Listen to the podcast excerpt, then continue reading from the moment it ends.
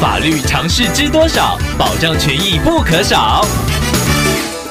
欢迎收听《法律知多少》时间，我们请到台湾瑞银法律事务所律师郑瑞伦来为您解答法律上的疑惑。各位听众朋友，大家好，我是郑瑞伦律师。郑律师您好，听众朋友梁先生透过官网留言板想要请问您，他们家是住宅区，不过隔壁却开了宠物旅馆，旅馆主人还养了三只狗，不管是客人送狗来寄宿，或是主人回来，都会大声的吠叫，打扰住家安宁，家人的精神状况也因此受到了影响。听众已经多次反映，然而对方都没有改善，想要请问郑律师，这该如何处理呢？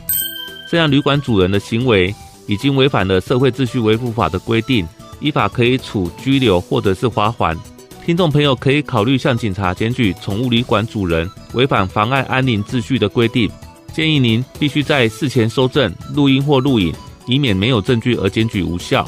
另外，听众朋友有提到住家位置是在住宅区，其实，在土地使用分区的管制上，住宅区下面又细分许多类别。部分类别是禁止经营任何商业的，所以建议听众朋友可以上网查询高雄市都市计划土地使用分区的管制，详细的确认自己住家的土地有什么样的土地使用管制。如果听众朋友的住家位置依法是不能经营商业行为的，那么就可以据此来要求宠物旅馆迁出去，或者考虑向高雄市政府公务局、都发局来检举宠物旅馆的违规行为。以上希望律师的回答可以帮助到听众朋友，谢谢。